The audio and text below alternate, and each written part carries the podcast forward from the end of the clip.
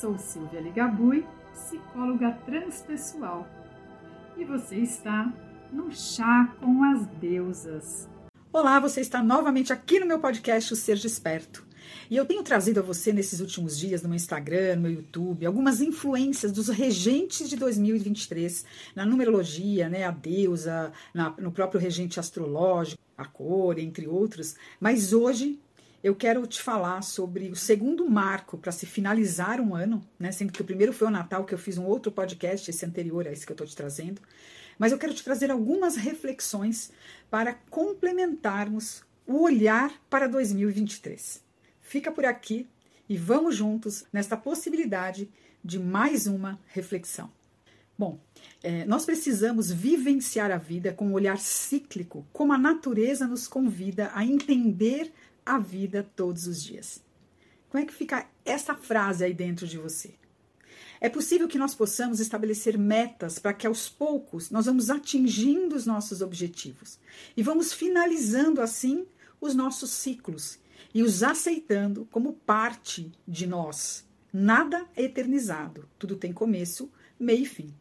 É importante que, além das tendências né, que nos trazem essas influências que eu vim trazendo para você dos regentes no nosso próximo ano, nós façamos as nossas próprias transformações através do autoconhecimento, que é o caminho da autocura.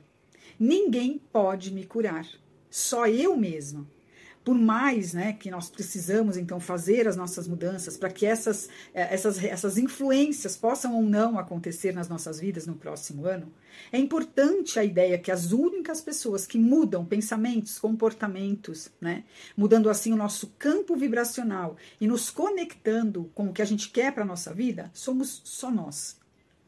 É, e uma coisa legal a gente pensar é que a tomada de consciência que faz com que nós realmente possamos mudar a nossa vida. E com certeza vivermos com maior bem-estar. Eu sempre digo que uma pessoa ela precisa saber mais sobre ela mesma. É ela a sua grande conhecedora de si mesma.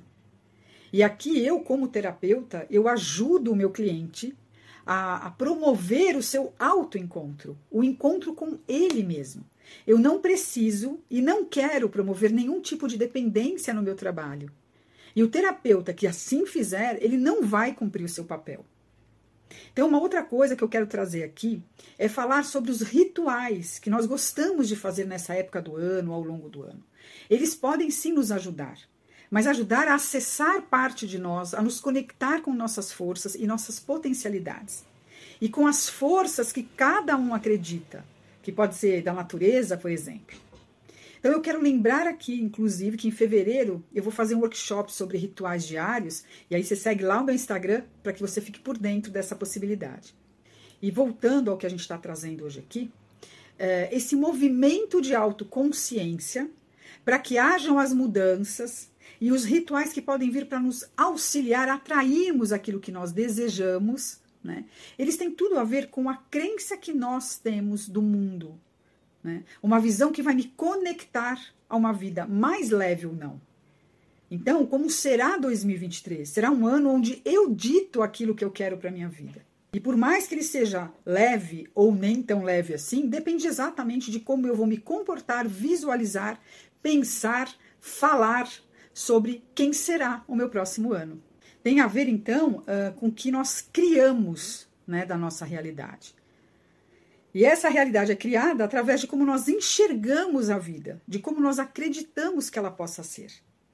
E o que eu quero para mim. Isso é muito importante que eu esteja sempre nesta reflexão. Pessoas que vivem a vida pensando serem pessoas melhores, em investir em si mesmas no que diz respeito ao autoconhecimento, à espiritualidade, vão com certeza viver um ano muito mais fluídico, mais leve, né, com mais realizações. Isso parece óbvio, mas acontece e é a mais pura verdade. Se você dá então ao seu ano um olhar é, muito mais pesado, mais difícil e verbaliza a dificuldade, você vai tender a ter um ano da mesma forma que você se coloca, você coloca para fora as suas crenças. Então, essa reflexão fica aqui para gente fechar o nosso ano, nosso último episódio aqui no podcast O Ser Desperto. E eu queria deixar aqui a minha gratidão por você me acompanhar ao longo aqui de mais um ano, de você estar tá por aqui, da gente estar tá juntos nessa caminhada, nessa jornada, sempre buscando momentos melhores para que nós possamos criar novas possibilidades para nós mesmas. Te desejo aqui um excelente final de ano, uma passagem muito, muito amorosa, muito cheia de perspectivas, de união e de muito amor. E 2023 está aí e a gente vai estar tá aqui de novo. Um grande beijo, até mais!